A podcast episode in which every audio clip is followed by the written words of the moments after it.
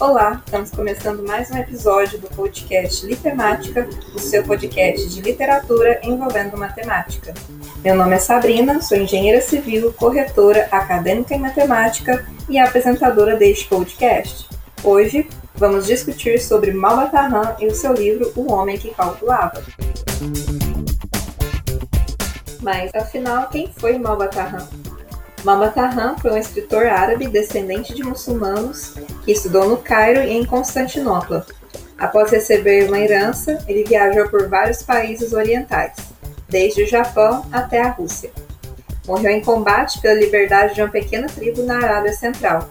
Mas pasmem!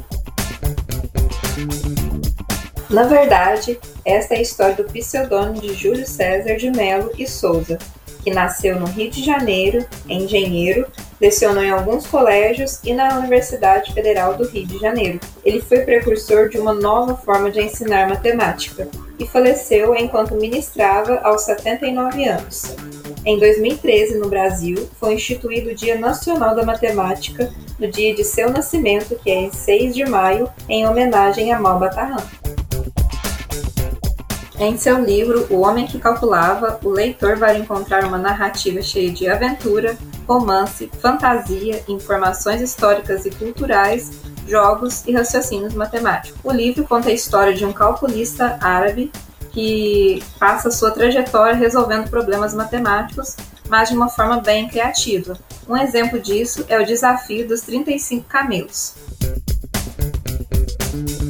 O livro conta a história de Beremiz, um jovem árabe que tinha grandes habilidades matemáticas. Beremiz encontra-se com Hankitad Maya e eles resolvem então fazer uma viagem rumo a Bagdá. Nessa viagem, eles passam por várias aventuras que envolviam problemas matemáticos. Um deles é o conhecido desafio dos 35 camelos. O desafio é proposto quando três irmãos precisam receber uma herança composta de 35 camelos e quem resolve é o jovem Beremiz. A divisão tinha que ser feita da seguinte forma: o primeiro irmão, o irmão mais velho, devia receber um meio dos 35 camelos. O irmão do meio devia receber um terço dos 35 camelos e o mais novo, um nono dos 35 camelos. O problema estava que não era possível fazer essa divisão sem que tivesse que cortar um dos camelos ao meio, que, não, que era que nenhum deles queriam, né? Perder um de seus camelos. O jovem Beremiz, o calculista, resolve então o problema da seguinte forma: ele pega um camelo emprestado, passa essa divisão para 36, então faz a divisão de forma igualitária para os três irmãos. E no final acaba sobrando então dois camelos.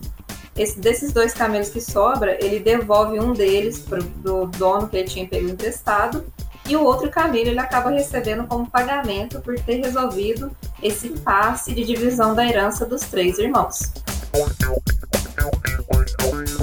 Berenice, após resolver vários problemas matemáticos de forma inusitada e diferente do tradicional, ele cai nas graças do Califa. O Califa então pede para que Berenice ensine a sua filha uh, os cálculos matemáticos. Os dois acabam se apaixonando, mesmo sem o protagonista conhecer a sua aluna, né, sem ver o rosto dela, ele se apaixona por ela. Para poder casar com ela, ele tem que resolver um problema de raciocínio lógico, onde ele deveria adivinhar a cor dos olhos das escravas do califa sem ao menos ter visto ela, apenas com declarações de verdadeiro e falso. O livro termina quando o nosso calculista apaixonado resolve o dilema e casa-se com a filha do califa, que aliás se chamava Telassim. Agora falando um pouquinho mais sobre a vida do escritor Malbatarran, a partir de 1940, ele iniciou palestras e cursos em mais de 200 cidades brasileiras. Nesta época, se destacam três iniciativas do nosso escritor. Ele criou a Universidade do Ar em 1941, que consistia numa parceria junto com a Rádio Nacional, um projeto de ensino à distância no Brasil. Ele também foi grande incentivador do Monumento à Matemática, que se encontra em Itacoara, Rio de Janeiro, e criou a, a revista Alcarismo. que consistia em uma revista com recreações matemáticas. Ela existiu entre 1946 e foi até 1951. O nosso escritor né, foi muito importante para a matemática porque conseguiu inovar no jeito de ensinar matemática. Ele até criticava as pessoas que ensinavam matemática com problemas complicados de se resolver e que não tinham nenhuma relação com a vida do aluno, e chamava essas pessoas de algebristas. Nosso escritor também foi precursor da etnomatemática no Brasil, que consiste em ensinar uma matemática por meio da cultura dos alunos. É só o exemplo dele começar a contar histórias de matemática envolvendo um árabe né, já traz um pouco dessa questão de envolver a cultura matemática dentro do, do ensino. Ele também é, ensinava com maneiras de inserindo jogos, é, utilizando a língua materna dos alunos. Ele buscava a facilidade em aprender, não gostava de problemas que não envolviam a vida dos alunos, que não envolviam a realidade.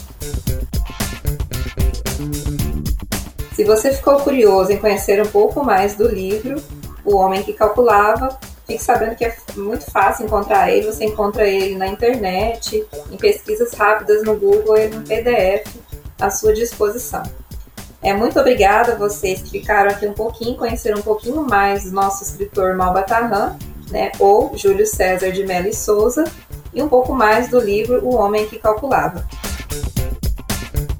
Para o nosso próximo episódio, vamos falar um pouco do livro Diabo dos Números, do escritor alemão Hans Magnus. Tenham todos uma boa leitura, aguardo vocês no próximo episódio. Tchau, tchau!